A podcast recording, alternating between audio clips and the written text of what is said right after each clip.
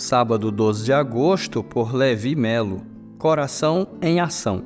Darei a vocês um coração novo e porei um espírito novo em vocês. Tirarei de vocês o coração de pedra e lhes darei um coração de carne. Ezequiel 36, verso 26.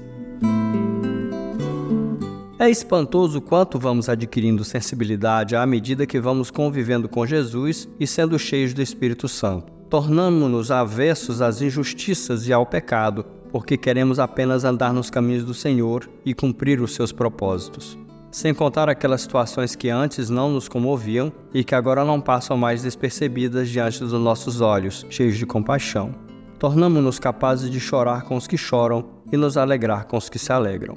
Esse milagre real em nossas vidas torna possível Deus usar nosso corpo e coração para alcançar as pessoas com seu amor e bondade. Quanto mais vamos nos tornando semelhantes a Jesus, em termos de sensibilidade, mais Deus vai usando a nossa vida para servir aqueles que sofrem e ajudá-los a enfrentar suas dificuldades. Vamos tomar posse dessa promessa do Senhor e permitir que Ele nos torne pessoas novas. Que Deus nos liberte do desejo de andar longe da Sua presença que o Espírito Santo nos dê um novo ânimo a partir de um novo coração que somente Ele é capaz de criar e que é completamente diferente do coração antigo, que insistia em viver segundo seus próprios caminhos.